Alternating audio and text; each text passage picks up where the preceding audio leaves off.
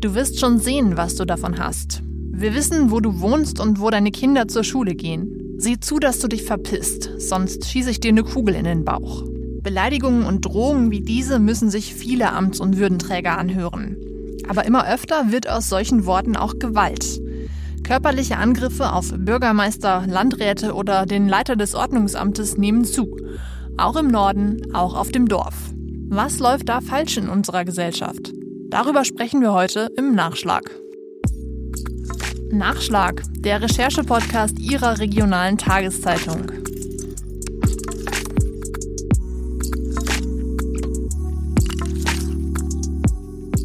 Hallo und herzlich willkommen zu diesem Nachschlag. Mein Name ist Luisa Riepe und ich stelle Ihnen hier immer ein Thema aus unserem Wochenendprogramm näher vor.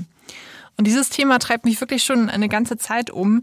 Es geht letztendlich darum, was in Deutschland im politischen Diskurs erlaubt ist und was nicht. Man hat ja in letzter Zeit immer mehr das Gefühl, dass eigentlich für einige Gruppen in der Gesellschaft alles erlaubt ist. Ähm, und wie weit das gehen kann, das werden wir heute von meiner Kollegin Sina Wilke erfahren. Hallo Sina. Hallo. Sina, du hast ähm, in den letzten Wochen mit äh, Kommunalpolitikern und Amtsträgern aus dem ganzen Norden gesprochen und ähm, sie gefragt, wie sie, ähm, ob sie in ihrem Beruf schon mal Gewalterfahrungen gemacht haben, beziehungsweise ob sie bedroht wurden. Ähm, hast du dich ein bisschen erschreckt, was dabei rausgekommen ist? Ähm, ja, ich habe mich vor allem erschrocken, ähm, was die äh, Menschen aus, äh, also Politiker aus äh, Mecklenburg-Vorpommern berichtet haben. Das haben mir Kollegen zugetragen. Da geht es wirklich ähm, noch mal wirklich heftiger zu als in Schleswig-Holstein und Niedersachsen. Also da ist zum Beispiel die Karin Larisch, die seit Jahren von Neonazis bedroht wird. Das ist eine linken Politikerin, ähm, ganz heftig eingeschüchtert, ihre, ihre Tochter bedroht. Ähm, ein Sprengsatz vor der Tür, Morddrohung hatte sie den Briefkasten gesprengt, also ganz schlimm. Und andere be ähm, berichten da auch von Schlägern, die vor ihrer Tür gewartet haben, zerschlagenen Fensterscheiben, toten Ratten im Briefkasten. Das fand ich wirklich sehr heftig. Ähm, da ist es in Niedersachsen und Schleswig-Holstein noch nicht ganz so schlimm. Das habe ich auch so aus ähm, Gesprächen äh, mit Bürgermeistern und so weiter ähm, so in dem entnommen.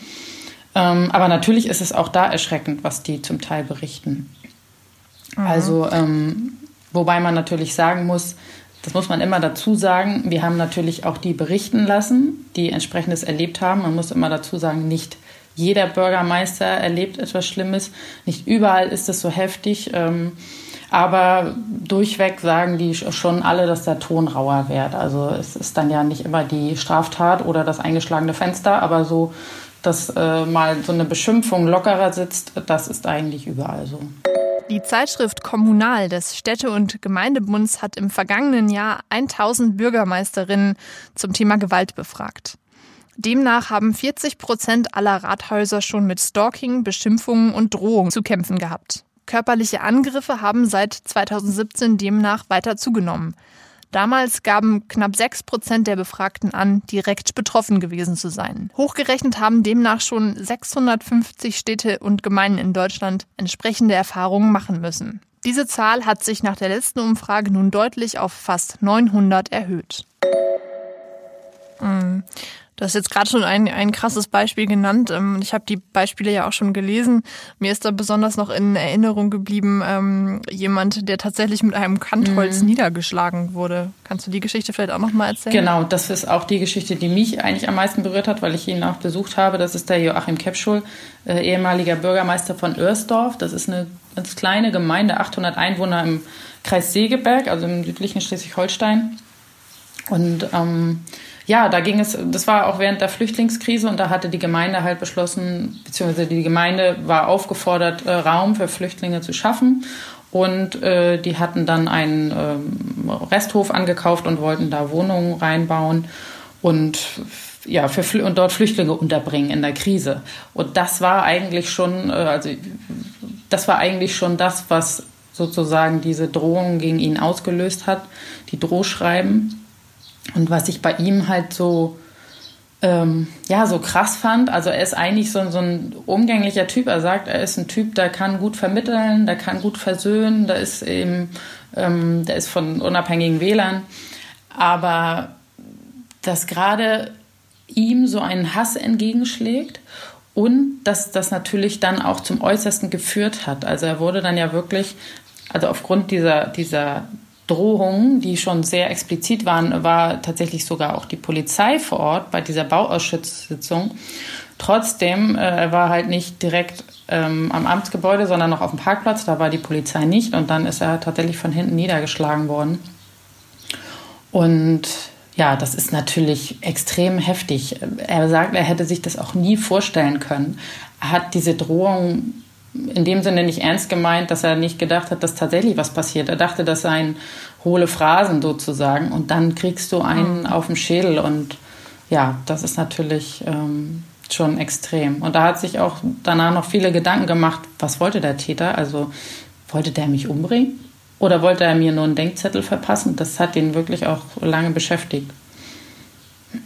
Ja, wenn ich das richtig verstanden habe, ähm, macht er sich ja auch immer noch, äh, also er ist, soweit ich weiß, immer noch aktiv in der Politik. Nee, ist er ähm, nicht mehr. Macht sich Okay. Nee, ähm, also er hat, er hat ja ähm, aus gesundheitlichen Gründen, die allerdings mit diesem Anschlag wahrscheinlich nichts zu tun haben, äh, hat er sich ja als Bürgermeister äh, zurückgezogen und auch sonst ähm, macht er da keine Gemeindearbeit mehr. Er ist zwar noch Mitglied bei den Freien Wählern, ist aber nicht mehr so aktiv, äh, weil er auch, auch weil er sagt, da kommt äh, oft vieles wieder hoch dann. Ne? Genau, darauf ja. wollte ich hinaus, dass dieses Gedankenkarussell natürlich auch äh, trotzdem bestehen bleibt, dass man äh, sich dann doch immer wieder fragt, kann mir sowas vielleicht sogar nochmal passieren? Ne? Ja, genau. Also, dass er schon sagte, wenn es um, also hat er ja nachher erstmal noch weitergemacht, nach diesem Vorfall hat er nicht direkt dann aufgegeben, äh, seinen Posten aufgegeben. Da hat er schon gesagt, so bei Sitzungen, wenn es um das Thema Flüchtlinge ging oder wenn er wieder in der äh, ja, an der Stelle war, wo es passierte oder so, dass ähm, ja, hat ihn dann schon noch beschäftigt. Mhm. Mhm. Ja, ich kann da tatsächlich allen, die uns jetzt zuhören, nur empfehlen, sich diese 13 Protokolle, sind es ja insgesamt, die du zusammengetragen hast, nochmal durchzulesen. Da sind wirklich erschreckende Beispiele dabei. Ähm, das, was wir jetzt kurz angesprochen haben, waren ja nur zwei mhm. davon. Ähm, was ich noch spannend finde, ist die Frage, ähm, ist es dir eigentlich leicht gefallen, Menschen zu finden, die mit dir über dieses Problem reden wollen? Oder ist es tatsächlich auch noch unter den Politikern selbst so ein bisschen ein Tabu? Ähm, also Mittel, würde ich sagen. Also Tabu würde ich nicht sagen, aber es ist jetzt auch nicht so, dass sie Hurra schreien, wenn ich sie frage, ob sie mir davon erzählen.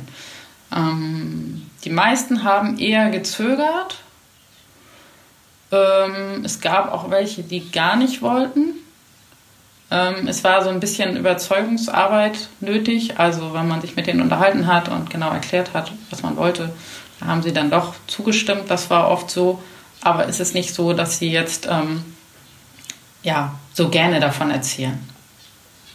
Aber es ist auch nicht so, dass das sie sich dem total verschließen. Das kann ich jetzt auch nicht sagen, dass sie jetzt gar, dass es das totale Tabuthema ist, über das sie überhaupt nicht reden wollen. So auch nicht.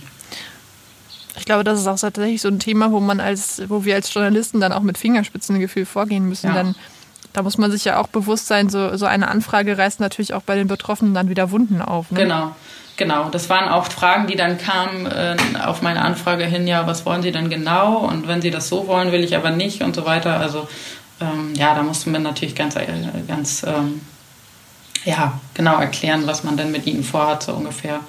Ähm, ja, die wollen auch nicht, ich meine, die haben irgendwie öffentliche Ämter, die wollen ja auch nicht als die dastehen, die ständig in der Presse darüber reden, wie sie angegangen werden. Einerseits reißt es Wunden auf, ähm, andererseits machen sie sich damit wieder angreifbar natürlich und laufen vielleicht äh, Gefahr auch wieder, dass ihnen vorgeworfen wird, sie ähm, wollen sich als Opfer stilisieren oder so, was natürlich totaler Quatsch ist. Aber ja, da kann ich verstehen, dass die da ein bisschen sensibel sind. Hm.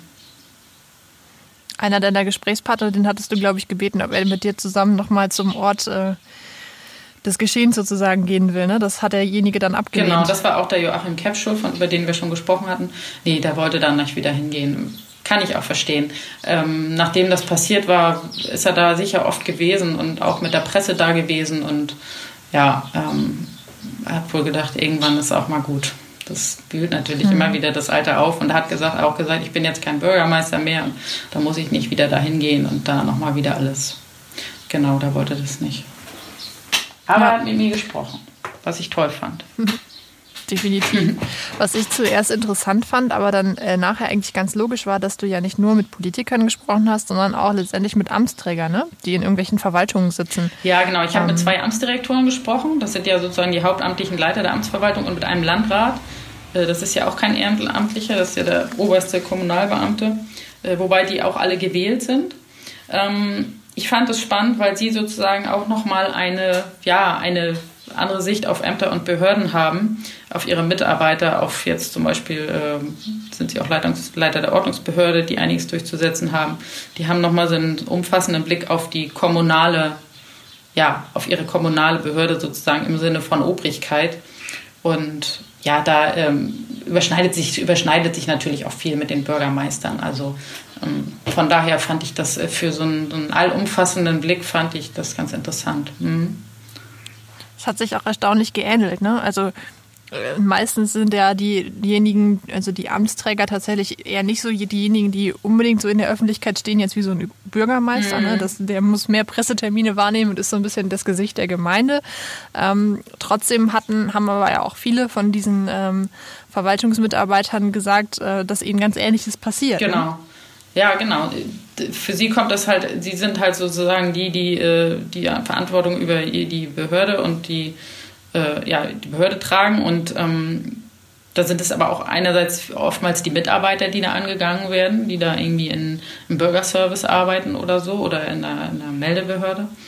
Äh, ja, und sie sind dann sozusagen das Gesicht da auch der, der Ordnungsbehörde. Ne? In, in dem einen Fall war das, ähm, wurde einem einem Mann, der unglaublich viel Munition und Waffen gehortet hat, äh, wurde der, ja, die, die Sachken also dem wurden die Waffen weggenommen und äh, ja, das hat das Amt entschieden und da war der Amtsdirektor letztlich, äh, oder der, beziehungsweise in dem Fall war es, glaube ich, sogar der Landrat, der das erzählt hat, war sozusagen, ähm, ja, der, der diese Entscheidung mit getroffen hat und äh, dadurch traf es dann sozusagen auch ihn, ja.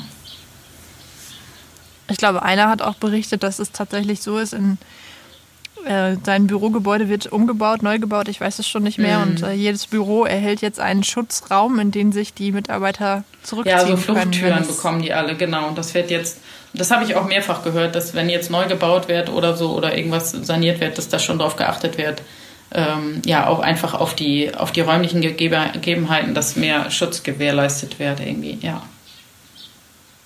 ja, Wahnsinn eigentlich. Mhm. Das, man, man, man, kann es naiv nennen, aber ähm, gleichzeitig doch irgendwie schade, dass es in unserer Gesellschaft nötig ist. Ja, absolut. Es ist so. Ich würde dich jetzt aber noch mal fragen wollen, ähm, gibt es da Muster, gibt es Zusammenhänge, die du erkannt hast im Überblick dieser 13 Protokolle jetzt? Eins mhm. ist wahrscheinlich, das hast du gerade schon selber angesprochen, ähm, es wird immer brenzlig, wenn es ums Thema Flüchtlingspolitik geht, oder? Walter Lübcke und Henriette Rieker. Diese beiden prominenten Namen stehen für zwei Fälle von Gewalt gegen Politiker. Henriette Reker ist seit 2015 Oberbürgermeisterin von Köln. Doch einen Tag vor der Wahl wurde sie bei einem Messerangriff auf einem Wochenmarkt schwer verletzt. Sie war dort mit ihrem Wahlkampfteam unterwegs, als ein Mann mit einem Jagdmesser auf das Team losging. Henriette Reker lag mehrere Tage im künstlichen Koma wurde aber trotzdem einen Tag später ins Amt gewählt und 2020 nochmals bestätigt.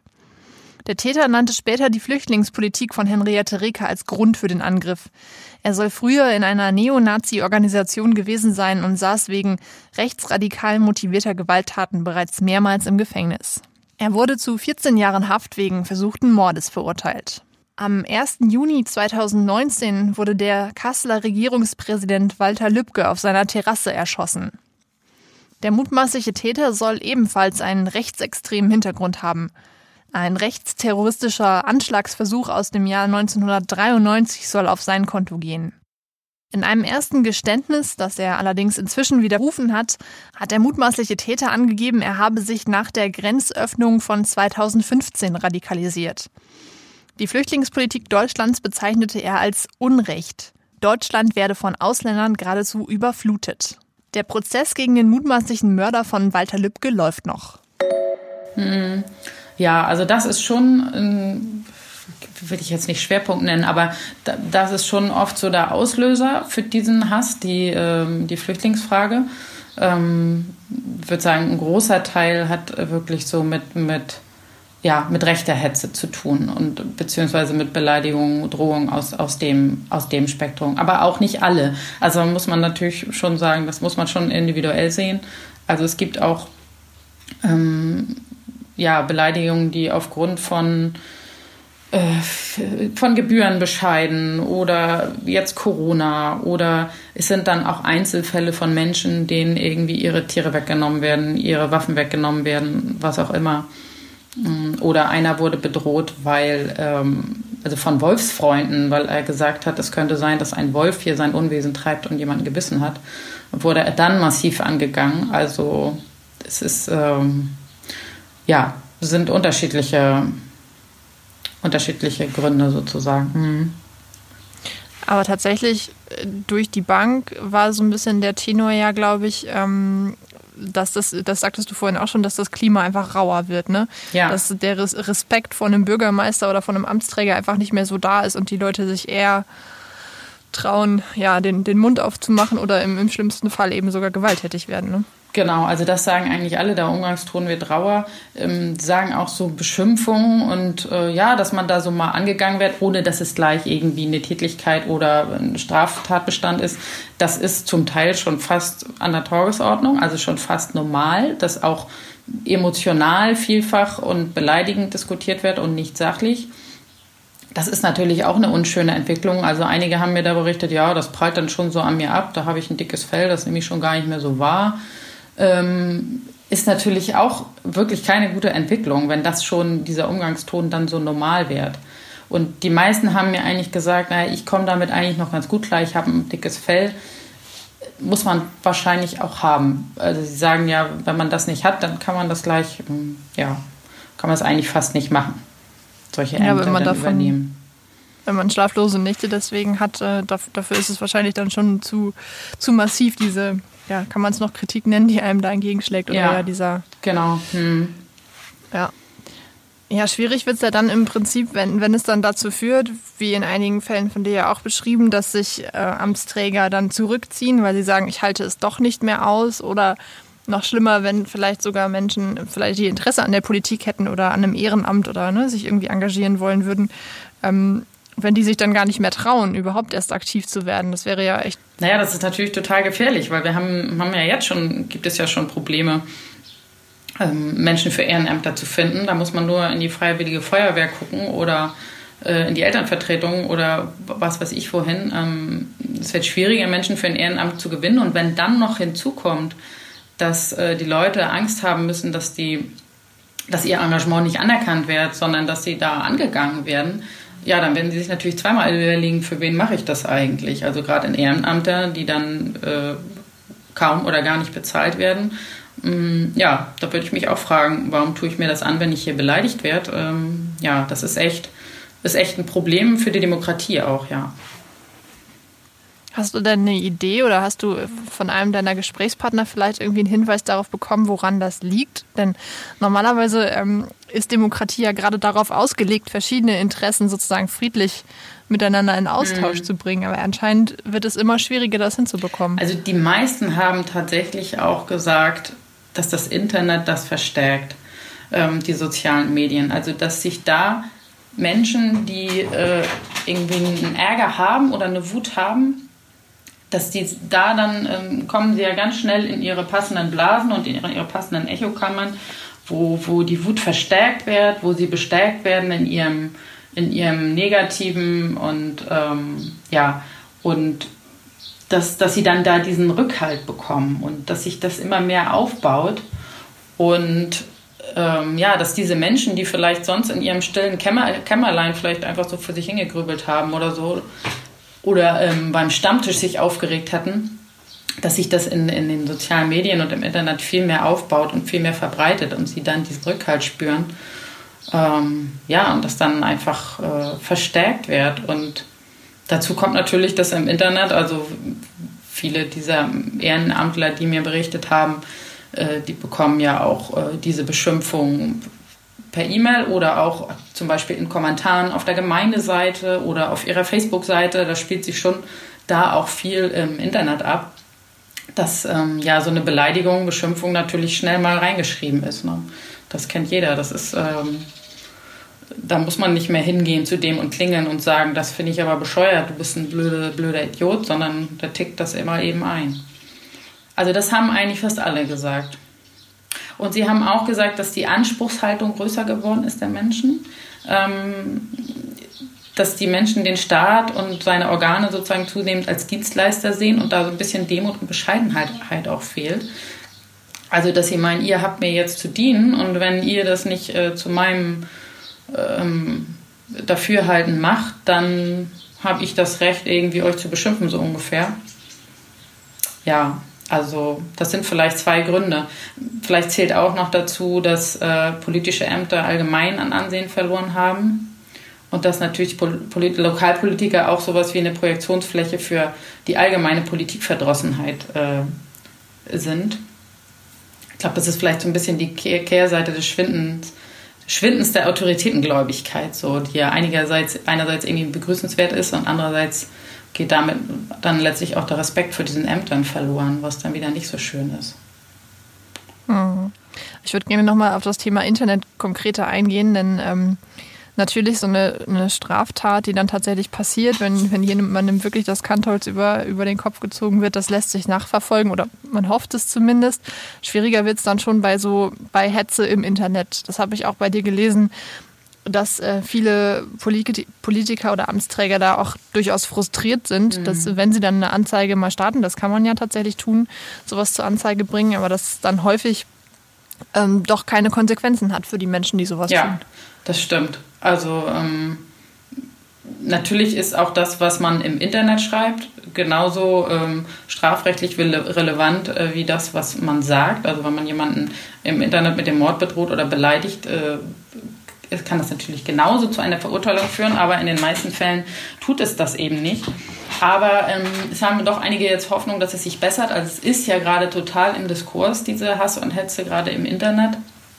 Und ähm, die Regierung hat ja jetzt gerade dieses Gesetz zur Bekämpfung des Rechtsextremismus und der Hasskriminalität aufgesetzt. Also das wurde jetzt gerade verabschiedet.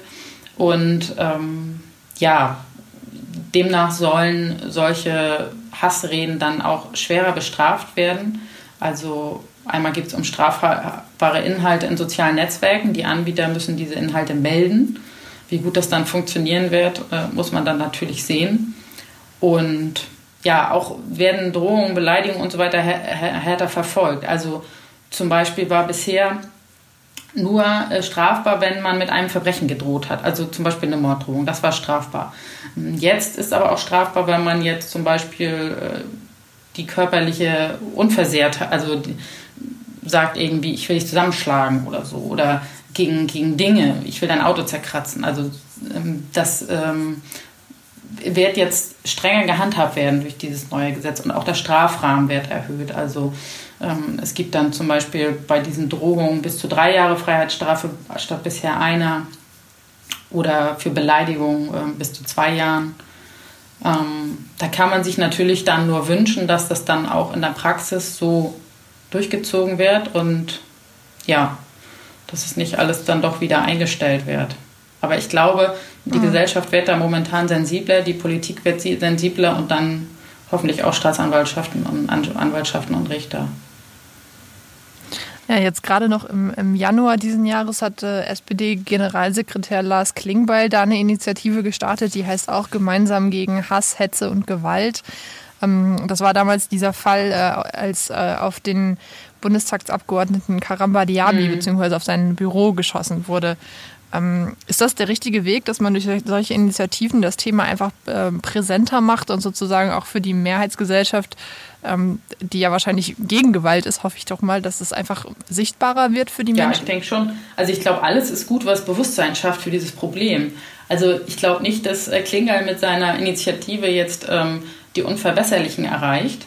Ähm, aber die anderen, die sozusagen das nicht gut finden, die sensibilisiert er dafür und ähm, ermutigt sie vielleicht auch, ähm, nicht nur das Problem zu sehen, sondern dann auch aufzustehen und dagegen zu reden und sozusagen den Betroffenen Rückhalt zu geben. Also das glaube ich schon. Von daher glaube ich, finde ich sowas gut. Witzig, dass du das gerade mit den Unverbesserlichen sagst, denn äh, Lars Klingbeil hatte damals explizit die AfD sozusagen ausgeschlossen. Er hat gesagt, wenn ich einen Brand löschen will, dann kann ich die Brandstifter nicht mit an den Tisch holen. Ja. Was hältst du davon? ähm, das finde ich richtig. Also es ist ja immer die große Frage, inwieweit ja, spricht man mit der AfD, sind ja schließlich auch demokratisch gewählt. Mm, ich finde es auch total schwierig und bin da immer hin und her gerissen. Aber äh, in diesem Fall bin ich bei ihm. Warum sollte man die AfD, also wenn man sich mal das, was sie sagen, ansieht, hat man eigentlich keinen Zweifel mehr, dass das nicht passt. Warum sollte man sie da in dieser Sache mit an den Tisch holen? Ähm, es gibt ja dieses Toleranzparadoxon, sozusagen, ähm, wenn man allen gegenüber tolerant ist, auch den Intoleranten, dann schafft man die Toleranz ja wieder ab, weil die Intoleranten die Toleranz abschaffen. Ähm, und ich finde so, mhm. äh, ja, das darf uns eigentlich nicht passieren, dass wir sozusagen die so tolerant sind, dass wir die Intoleranten mit äh, bei diesen Dingen mit an Bord holen. Also die AfD hat zum Beispiel auch ähm, dieses Gesetz, von dem ich gerade sprach, zur Bekämpfung des, der Hasskriminalität, das hat sie kritisiert. Sie sieht die Meinungsfreiheit bedroht. Ähm, ja, ich finde, das sagt, sagt schon alles. Also ähm, man kann jetzt nicht äh, nur den Rechten die ganze Gewalt in die Schuhe schieben, das ist Quatsch. Aber ist, äh, diese Hass, ähm, Hass und Hetze ist, ich kann jetzt irgendwie keine Prozentzahlen nennen, aber ein großer Teil davon kommt tatsächlich von rechts. Und gerade in der Flüchtlingskrise, da haben mir Bürgermeister berichtet, ähm, dass das ist ein, ist ein stark emotionales Thema und dass die Menschen da ganz viel Angst geäußert haben. Es gibt dann ja auch ein, oft Einwohnerversammlungen und so weiter. Ähm, wenn jetzt ähm, da Flüchtlinge untergebracht werden sollen in der Gemeinde. Und dass die Menschen ganz große Angst haben, was zu verlieren. Dass die ganz viel sagen, kümmert euch doch mal um uns und nicht um die. Und wir sind doch eure Gemeinde und wir kommen doch von hier. Die wollen uns was wegnehmen, die wollen äh, unsere Frauen angehen und unsere Töchter. Und äh, ja, da spielt ganz viel die Angst, etwas zu verlieren, irgendwie eine Rolle. Und ja, da, darauf kann man natürlich Populismus gut bauen. Und ja. Ja. Und hast du denn, ähm, ja. Hast du denn vielleicht zum, zum Abschluss dieses Gesprächs ähm, einen Ausblick für uns oder, oder hast du eine Idee, was sich ändern müsste, damit ähm, solche, gerade die Straftaten, die gewalttätigen Übergriffe, dass sowas nicht mehr stattfindet? Ähm, schwierig. Also ich glaube gerade so diese ganz schlimmen Einzeltaten, sowas lässt sich wahrscheinlich nie so richtig, wird sich nie so richtig verhindern lassen, ähm, dass einer austickt. Mm, diese allgemeine Stimmung und dieses allgemeine, dieser raue Ton oder so, also ich weiß nicht, was man da, was man da tun kann. Also ähm, es geht ja letztlich auch darum, dass man lernt, irgendwie sachlich zu diskutieren, statt zu meckern und äh, zu differenzieren, äh, zu sehen, der Bürgermeister, der jetzt was sagt, was mir nicht passt, äh, das ist vielleicht kein Idiot, äh, sondern dem kann ich mit Argumenten beikommen, also konstruktive Kritik üben, auch statt zu schimpfen oder zu beleidigen. Fakten kritisch zu bewerten, das sind alles so Dinge, die sind, äh, für mich erscheinen sie irgendwie total normal, aber anscheinend ja für viele nicht. Und ich weiß nicht, ob man sowas dann irgendwie in der Schule üben muss oder so dass man wieder dahin kommt, dass man durchaus eine andere Meinung haben kann, aber deshalb eben nicht beleidigend oder ausfallend werden muss, sondern dass man die Dinge einfach ja, diskutieren kann und das in einem demokratischen Prozess irgendwie, dass man sagt, äh, in einem demokratischen Prozess löst. Also da müssen wir eigentlich hinkommen. Aber wie man da bin ich tatsächlich total bei dir. Das ist eigentlich ja das, das, was das Wesen der Demokratie ausmacht und was irgendwie uns verloren gegangen ist in den letzten Jahren, Jahrzehnten. Vielleicht müssen wir tatsächlich jetzt selbst auch als Journalisten, als Medienhäuser da nochmal mehr ähm, hinwirken, dass sowas verstanden wird. Ne? Mhm. Ja, klar, da muss jeder, ähm, ja, muss jeder irgendwie ja, versuchen, seinen Teil dazu beizutragen, ja. Okay. Das war Nachschlag, der Recherche-Podcast zum XL, dem Wochenendspezial von der Neuen Osnabrücker Zeitung, der Schweriner Volkszeitung und des Schleswig-Holsteinischen Zeitungsverlags. Vielen Dank, dass Sie zugehört haben. Ich kann Ihnen nur sehr empfehlen, wenn Sie sich diesen Podcast schon angehört haben, dass Sie sich auch auf der Internetseite Ihrer regionalen Tageszeitung nach dem Text von Sina Wilke umschauen. Die 13 Protokolle von Kommunalpolitikern und Amtsträgern aus dem Norden sind wirklich sehr lesenswert und gleichzeitig schockierend. In der nächsten Woche sprechen wir dann wirklich wie versprochen über das Thema Transgender.